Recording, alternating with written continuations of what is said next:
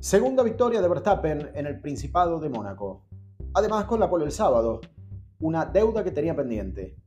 Tal vez la mejor clasificación de la era moderna y con un Max dispuesto a todo, incluso a negociar la integridad de su auto con tres contactos contra la pared. Si esto fuera poco, recordar que enfrente estuvo el mejor Alonso disponible, confiado, incluso para ganar. Tiene el mejor auto, evitemos discusiones. Pero la magnífica gestión de ese recurso lleva al campeón a ser distinto. Logró lo que pocos, llevar durante 55 giros un compuesto medio preparado para no más de 40. Volvió a apostar por el riesgo, ante la llegada de una lluvia. Estiró todo lo posible la parada, cosa que Aston Martin no pudo negociar con el español.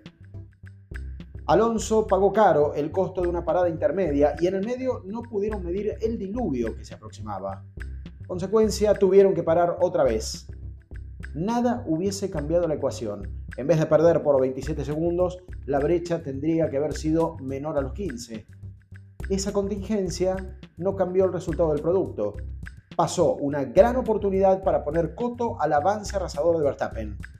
Fernando gastó el catálogo de posibilidades. Checo Pérez no pudo ni plantearlo. Los Mercedes están en un campeonato paralelo, tanto como los hombres de Ferrari. Faltan demasiados puntos en juego y 5 carreras sprint con puntos adicionales. No sería elegante ni responsable hablar de un campeonato definido. Pero nadie le quita el mérito al Principado de haber sido el escenario donde Verstappen dio el gran salto hacia el tricampeonato.